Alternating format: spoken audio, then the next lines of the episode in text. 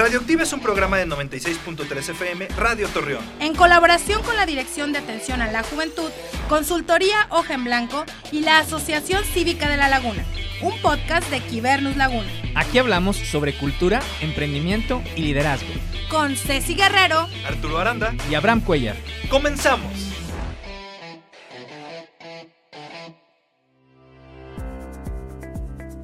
Hola, hola a todos los que nos escuchan, bienvenidos a su programa Radioactiva. Estamos al aire y estamos contentos de tenerlos como cada semana. Yo soy Arturo Aranda y recuerden que Radioactiva es el espacio que buscamos para traer a los micrófonos los líderes y las lideresas de nuestra región que están haciendo algo para mejorar el entorno en el que vivimos. Y conmigo está mi amiga Cecilia Guerrero. Hola Arturo, qué gusto escucharte y escuchar eh, hoy a dos invitados eh, que están dentro de los líderes jóvenes. Hoy no tendremos líder consolidado, pero estos dos chicos eh, tienen y han hecho bastante por nuestra laguna y desde sus áreas y perspectivas, ¿no? Y para eso quiero darle la bienvenida a nuestro primer invitado de este primer bloque. Él es Roberto de Valle. Eh, él, bueno, es un chico que siempre tuvo interés y pasión por el sonido, por lo cual quiso descubrir diferentes áreas de disciplinas y teorías y empezó a estudiar lo que era la música en cuestión de las películas, disfrutaba mucho la fusión de la imagen y los instrumentos musicales, lo que fueron formando una simbiosis interesante al momento de ir comprendiendo la construcción sonora de los filmes. Eso le dio paso a empezar a realizar proyectos en diferentes cortometrajes en el ámbito del sonido. Ha participado en, cinematográficos locales como el GIF, el Rally Universitario, además de haber participado en otros proyectos y quiero decirles que también participó con nosotros en Hoja en Blanco, musicalizando la obra Ojos para Verte. Para nosotros fue un, realmente un honor tenerlo en ese, en ese papel y pues voy a presumir, también es mi primo. Y me siento muy orgullosa de que la familia siga, eh, haya tantos artistas. Entonces, pues bienvenido Roberto de Valle. Qué padre que estás con nosotros. Oye, no me engañes, para la familia es Pepito, por ahí me dijo. Exacto. Pero aquí es Roberto de Valle. Aquí es Roberto de Valle. Eh... Tiene toda una gran trayectoria. Y para eso te invitamos, Roberto, para que platiques lo que has hecho y todo ese gran mundo del cine y tus experiencias en él. Oye, y también, bueno, quiero presumir que yo tuve la, la dicha y la oportunidad de que Robert me dirigiera en un cortometraje en el, en el rally universitario, en el, en el Festival Internacional de Guanajuato. Entonces, pues también estoy feliz de que estemos aquí, Robert. Y empezando, te voy a hacer la pregunta que le hacemos a todos. ¿Quién es Roberto de Valle? Más allá de lo que acaba de leer Ceci, ¿quién es? Eh, detrás de esta figura que se está construyendo, sobre todo en el mundo cinematográfico y del audio, eh, ¿quién es Roberto de Valle? Hola chicos, eh, pues muchas gracias por la invitación. Primero pues agradecerles un montón. Yo aquí, este, pues nada, escuchando pues, todo lo que, he logrado y también pues la, la, oportunidad de colaborar y, y sí, claro, mi, mi, nombre más artístico es Roberto de Valle en ese sentido, pero sí me conocen como, como Pepe, Pepito, pero en el rubro artístico pues luego uno tiene que utilizar eh, pues ciertos, si no sobrenombres, pues ciertos, este, eh, utilizar el nombre por ahí y luego hacer una serie de maromas para ver cómo nos, nos, nos conocen. Y partiendo de, pues, de esto que digo y, y obviamente pues como, como, bien, bien, bien mencionan, eh, es una pregunta muy complicada, pero creo tener como la respuesta más, más simple. Eh, yo creo que soy un, un, tipo que ama aprender, que prioriza mucho más el, conocimiento y el, y el, trabajo duro sobre un nombre o sobre eh, un, un, este, eh, digamos, un reflector o alguien que, que, sea mundialmente conocido por, o, regional o nacionalmente conocido por algo. Yo en ese sentido soy una persona que ama aprender, que se apasiona por las cosas, digamos, eh, me encanta el sonido para cine, pero en general, si me preguntan, soy esas personas que le encanta hablar de, cosas bien ñoñas como Star Wars, como El Señor de los Anillos. Eh, me encanta, por ejemplo, hablar de, anime, de cosas, sabor a las cosas que, digamos nos permiten apasionarnos, ¿no? Y, digamos que, digo, no soy un apasionado de todo, tampoco es como que les vaya a decir, no, pues también me apasionan, eh, este, no sé, los, este, las plantas, no sé, que hay gente que realmente les, le apasiona un montón la botánica y eso, más bien hay como cosas específicas que me llaman la atención y digamos, soy un tipo apasionado por aprender, siempre eh, pues de la mejor forma que es escuchando, leyendo y, y teniendo una actitud de, sobre todo ante la vida de constante aprendizaje y que sé que me voy a ir a la tumba sin aprenderlo todo, pero al menos con esos recuerdos importantes y esas vivencias que me dejen algo, ¿no? Oigan, qué triste que nuestro querido amigo Abraham, Abraham, dale Laguna, Abraham no está en nuestro programa hoy como co-conductor, pues él es amante de todos los temas que acabas de decir, Robert, y siempre está haciéndoles preguntas muy interesantes y creo que ahorita hubiera sido un momento muy interesante que ustedes dos platicaran, pero se lo perdió, está muy ocupado hoy, pero bueno, estamos nosotros para seguir hablando de esto, es súper interesante que un joven como tú vea, eh, dimensione justo eso, ¿no? Que más allá de un, renombre o de hablar de un éxito, este, se vive desde el aprendizaje y desde lo que, lo, que, lo que cada uno puede ir construyendo con lo que va aprendiendo. Entonces yo creo que es padrísimo porque eso nos hace estar bien con nosotros, más allá de ir a buscar el éxito que luego no lo han mitificado demasiado, ¿no? Claro, Sí, este, y es como yo diría, eh, Pepito es el que aprende y Roberto es el que se muestra luego haciendo este juego de, ideas con mi nombre, ¿no? Qué chido, de qué padre que, lo digas así, o sea, creo que todos, bueno, utilizando el nombre de, de Robert, lo que dice, todos tenemos un Pepito y un Robert, o sea, todos tenemos la persona que realmente somos, disfrutamos y que tomamos cosas de esa para, este, para la vida profesional. Y yo creo que Robert es un hombre que, que ha picado piedra aquí en la comarca lagunera, porque si bien yo estoy convencido que la región laguna eh, norte del país puede convertirse en una región de producción cinematográfica, eh, es un camino en el que vamos iniciando que me gusta decir que, que, soy parte y que conozco gente que es parte y Robert es uno de los pioneros. Me gustaría primero que Robert nos hablara de la parte cinematográfica y luego profundizáramos en el tema del audio, porque creo que me atrevo a decir que es de los únicos o el único que en la comarca lagunera hace audio este, para cine. Entonces, digo, me atrevo, no sé, ahorita él me va a corregir. Y para teatro. Y para teatro, claro. Oye, me, atrevo porque luego les bien humilde iba a decir que no, estoy seguro, pero bueno. Este, Robert, es difícil hacerse camino en un mundo que tanto te apasiona como el cine, este, bueno, y como el arte, pero sé que te especializas más en cine, eh, en una región como, como La Laguna. Sí, no, claro, completamente. O sea, hay este digamos, niveles aquí en la, en la, en la región donde ciertas disciplinas artísticas o ciertos oficios sí se han eh, ponderado un poco más, ¿no? Hablamos que hay un poquito más de desarrollo en, en otras áreas eh, culturales, este, no sé si en todas, pero sé que puntualmente en el cine, pues esto está en, en un sentido, eh, por, por, no decirlo de otra manera, pues está en pañales o está gestándose. pues realmente sí me gustaría decir que sí es complicado, pero a la vez también hay ciertas ideas que, que, se tienen sobre la cinematografía. Luego, eh, eh, tú, tú, lo has de saber, Arturo, también, que eh, se nos plantea la idea de idealizar mucho al cine. O sea, es como el cine es como estar detrás y todo bonito y vemos las grandes producciones, pero realmente detrás de esas grandes producciones pues hay, un enorme y titánico trabajo de preproducción, de papeleos, si también sabe que producir en general arte es muy complicado y conlleva eh, a veces eh, no dormir o no, no tener tiempo y espacio para, para otras cuestiones, ¿no?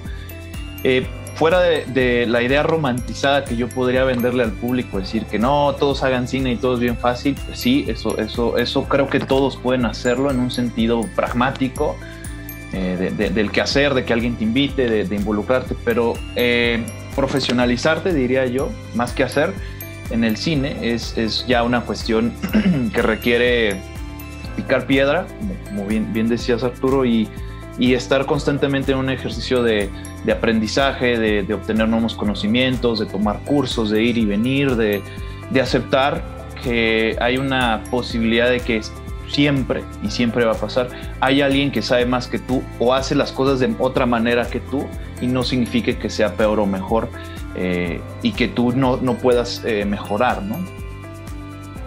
Así es. Oye, Roberto, eh, sé que por, por, información cercana estuviste en la Ciudad de México. Muchos de los, eh, de los que nos dedicamos al arte buscamos por lo general como siempre eh, fuentes de donde ir aprendiendo más cosas que a veces nuestra región ya no nos da, ¿no? A veces ya aquí ya no tenemos como tanta información para ir creciendo y emigramos, ¿no? Este, creo que es tu caso, en su momento fue mi caso, de que nos vamos, estudiamos y, y decimos, re, decidimos regresar.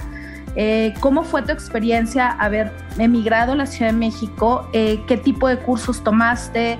¿Qué fue lo que hiciste allá? Platícanos. Bien, eh, pues sí, es, bien complicado.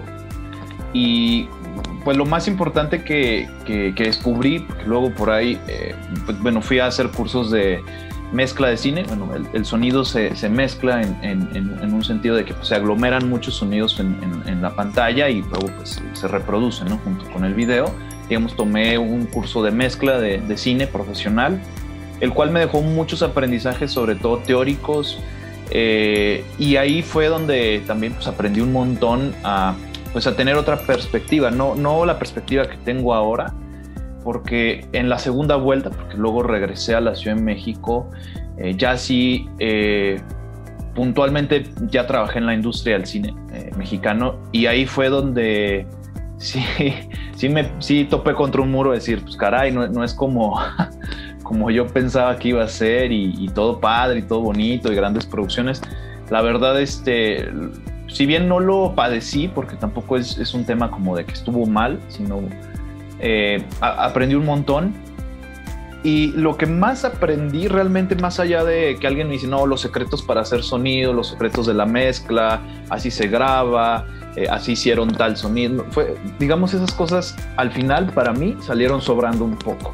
Y no es porque menosprecie lo que aprendí, sino lo que más aprendí fue a tener una perspectiva profesional de mi trabajo, es decir, a entender los flujos de trabajo eh, de, mi, de mi profesión y ver que esto es, es muy tomado en serio este, y que debería conocerse más el, el, el, el, cómo trabajarlo, no el cómo se hace en un sentido de, bueno, así, así grabé esto, aquello, eso al final pues, le interesa muy poco, sino más bien cómo, cómo hago alianzas con directores, con productores, con casas productoras para terminar este, siendo eh, alguien eh, que esté posibilitado para trabajar con ellos, ¿no? que entienda los flujos de trabajo, los ritmos, que entienda lo que se pide puntualmente, saber traducir ideas de dirección a, a, sonido, porque luego ahí hay una brecha entre que un director dice, no, pues es que yo quiero algo oscuro y el sonido no tiene colores en un sentido material, ¿no? Pues el sonido no se ve.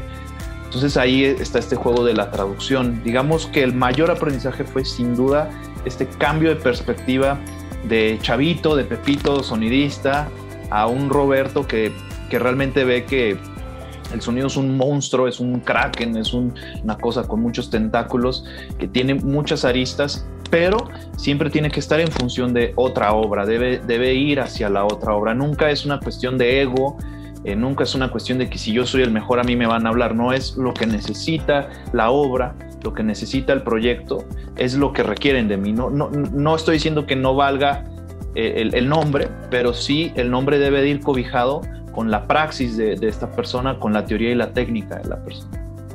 Oye, y en ese mismo tenor, Robert, eh, tuviste la oportunidad de conocer a Sergio Díaz, que él es el diseñador sonoro de la película Roma de Cuarón. Eh, eh, digo, eso yo creo que para, para la gente que estamos este, inmiscuida en el mundo del cine, pues es importante, digo, Roma es una gran película. Para mí, el diseño sonoro de Roma se me hizo increíble. Los, los aviones y este, el típico audio de, este, de, la Ciudad de México se veía clarísimo y te, te, sentías en la colonia Roma. ¿Qué fue para ti conocer a Sergio Díaz? ¿Aprendes?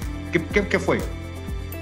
Ah, bueno, primero, pues los nervios, ¿no? Pues de conocer a este ya icónico personaje que curiosamente eh, aquí en México no es muy ubicado, digo, y es básicamente un artista de primer nivel, o sea, es un tipo que ha trabajado en, decenas de películas de corte internacional, o sea, ha estado trabajando con otros grandes directores.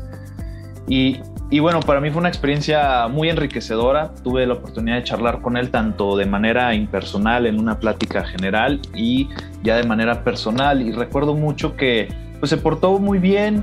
Eh, recuerdo que nos comentaba que a veces eh, pues los directores son bien excéntricos, en caso de Cuarón, pero eso no, no implica que, que, sea, que tenga que uno sufrir trabajando con ellos, al contrario, sino más bien es como encontrarles el modo y además eh, me acuerdo mucho que Sergio me dijo, mira, este, pues el único consejo que te puedo dar y, me pareció medio, medio chistoso y me dice, este, deja de hacer esto el día que no sientas pasión por ello. Y yo dije, pues, ¿por qué me dice eso? No es como...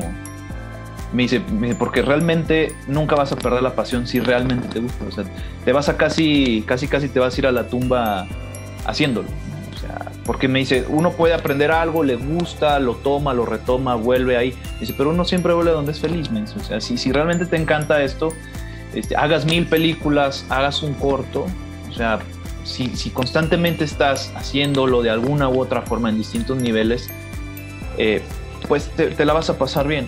Esto, esta cosa de la fama, y sobre todo para los de sonido, es como, como saber que nunca vamos a alcanzar esa, ese halo o esa, ese estatus de directores, de productores, de, guionistas o de, de actores. Entonces, hazlo por esta motivación del simple hecho de divertirte.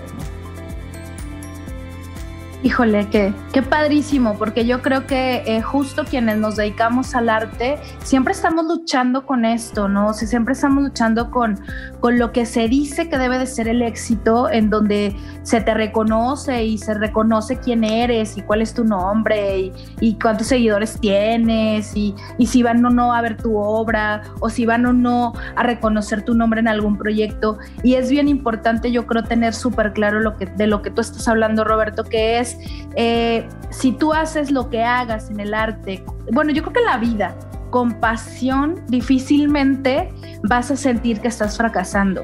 O sea, además de que el fracaso y el éxito es totalmente subjetivo, pero viéndolo como la parte de, que si amamos lo que hacemos, yo creo que nunca vamos a sentir que lo estamos, que, que, que, lo que hacemos no tiene ningún sentido. Hay una frase súper ñoña que a mí me encanta que es, si el camino que haces tiene corazón, ese es el camino. Y yo siempre me estoy cuestionando si los caminos que hacemos, tanto en la consultoría como en lo personal, tienen corazón. No importa si no gano tanto dinero ni tanto reconocimiento, creo que estoy en el camino correcto y creo que te pasa lo mismo y, y, me, no, sin equivocarme creo que Arturo también. Entonces, eso es creo que el mensaje que, que me parece interesante que explotemos de esta plática, ¿va? Creo que, como, como dice Ceci, este, y, yo tenía para cerrar una frase que por ahí, bueno, investigando a nuestro invitado, hace poco eh, un gran amigo también de Robert mío, Saúl Rodríguez, le hizo una, este, para el siglo, publicó un artículo sobre, este, sobre Robert y cuando yo lo vi en Facebook, el artículo hasta me puse la piel chinita porque decía Roberto de Valle, un artista del sonido y creo que que sí lo está construyendo, ¿no? Este, me sentí bonito porque, bueno, conozco a Robert y conozco su esfuerzo y que fue a la Ciudad de México y picó piedra y se regresó y ahí va y aprendió y en el rally yo lo seguí, todo lo que hacía, los cursos que aprendía y todo eso, Robert. Entonces, pues felicidades y como dices Ceci, cuando en el camino hay corazón, pues ahí está el camino, ¿no? Y qué chido que nos transmites eso y que a la gente que nos escucha, que le, que, le interese el cine, el arte, este, eh, que lo pueda entender, ¿no? Que no es fácil, pero pues si hay corazón, pues que le sigan por ahí. Claro. Pues nada, yo les digo, estoy completamente agradecido pues también por la invitación, que, que, también por ahí, este, porque no está, nada, no, no, está mal pues, ser reconocido el trabajo, que pues tiene, tiene detrás de ello un esfuerzo, tiene detrás de, de, todo este teatro, de toda esta forma de, entender el arte, eh, pues tiene un, un, sentido más allá de, solo eh, ser vitoriado, reconocido, sino que la gente vea que nosotros le ponemos pasión a las cosas, que las cosas nos interesan y, encontramos siempre alguna manera de, seguir este, creciendo, ¿no? que para mí es lo importante. Oye, Robert, bueno, antes de irnos ya, porque se nos está acabando el tiempo, ¿qué es Ecos del Desierto? Háblanos rapidísimo de Ecos del Desierto, Robert. Bien, Ecos del Desierto es un proyecto que uh, vengo imaginando, creando, pensándolo desde hace como 5 o 6 años sobre los ecosistemas sonoros, si es que se permite el término, eh, de la región Coahuila, es decir, eh, cómo suena un lugar y cómo podemos atrapar el tiempo y el espacio en un lugar, pues a través de la grabación del sonido, ¿no? Digo, la fotografía puede hacerlo desde un sentido pictórico, un sentido de imagen, pero sin duda eh, preservar estos lugares a nivel sonido también nos ponen en una perspectiva eh, histórica, eh, cultural y geográfica de dónde estamos pisando. ¿no? Ecos del Desierto básicamente se fundamenta en que la escucha atenta es muy importante para, para una cultura, para una sociedad, para nosotros los individuos como, seres eh, que somos auditivos, que nos permite también racionalizar el sonido, pero también disfrutarlo con toda su riqueza, ¿no? Porque digamos que a veces pensamos que el sonido es todo lo musical, entendamos que la música es parte del, de los ecosistemas o culturas sonoros, ¿no? Y a veces vamos a lugares pensando en solo escuchar su música y olvidamos que detrás de la música también hay, hay un espectro sonoro importante. Eso es Ecos del Desierto como a grandes rasgos. interesante. ¿Y tienes el proyecto ya desarrollado o estás trabajando en él? Eh, sigo trabajando en él. Actualmente pueden ir a www.ecosdeldesierto.com y escuchar una fonoteca virtual donde hay un, conjunto de sonidos, donde eh, desde este, lugares cerrados, abiertos, eh, partes desérticas, partes donde llovió, donde puede capturar el sonido, ambientaciones de, distintos lugares, como les menciono, de, de, todo el territorio coahuilense. Ahí pueden checar esta fonoteca virtual, darse una vuelta en media hora terminan de escuchar todo, no, no hay tanto todavía material, pero es suficiente como para eh, darse una vuelta, como yo diría, eh, para entrar a este espacio y tiempo atrapado en, en, una grabadora y poder este, imaginar que estamos en ese lugar y en ese preciso instante. Oye, pues con eso nos quedamos, mi Robert. Muchísimas gracias por acompañarnos. Busquen www.ecosdeldesierto.com. La verdad, para mí, que estés con nosotros es de, manteles largos porque, este, pues bueno, eh, he visto tu trayectoria, he, tenido la oportunidad de trabajar contigo y yo creo que pasé sí también porque pues este, hay especial cariño y entonces queremos agradecerte por estar esta tarde con nosotros. Eh, ¿Dónde te sigue la gente si quiere conocer más de tu trabajo, Robert? Pues estoy como en redes sociales como Roberto de Valle, eh, en Facebook, en Instagram estoy como Robert-DB9 y creo que, eh, bueno, si quieren seguir también Ecos del Desierto, como bien lo dices, también tenemos en, una plataforma de, que se llama SoundCloud, que se llama Ecos del Desierto propiamente, ahí pueden escuchar las grabaciones y bueno, por ahí pueden, pueden seguirme, contactarme y pues no sin antes también a ambos agradecerles. Este, yo a los dos los aprecio mucho, los estimo y los quiero mucho. Son también personas eh, muy profesionales a las que yo también admiro un montón. Les agradezco el espacio, que podamos tener, tener este tipo de charlas y, todos ir de la mano, ¿no? Creciendo. Así es, pues muchas gracias Roberto eh, por tu plática, por todo lo que nos has compartido. Eh, para nosotros siempre va a ser un honor tener a jóvenes con ese nivel de liderazgo y ese nivel de compromiso con su corazón, que es su historia y todo lo que decide hacer. Y pues nosotros ya nos vamos, vamos a un corte estación y en un momento regresamos. Esto es Radioactiva, activa todos. Nos escuchamos la siguiente ocasión. Nosotros somos Arturo Aranda, Ceci Guerrero y Abraham Cuellar. Esto fue Radioactiva. Activa tu voz.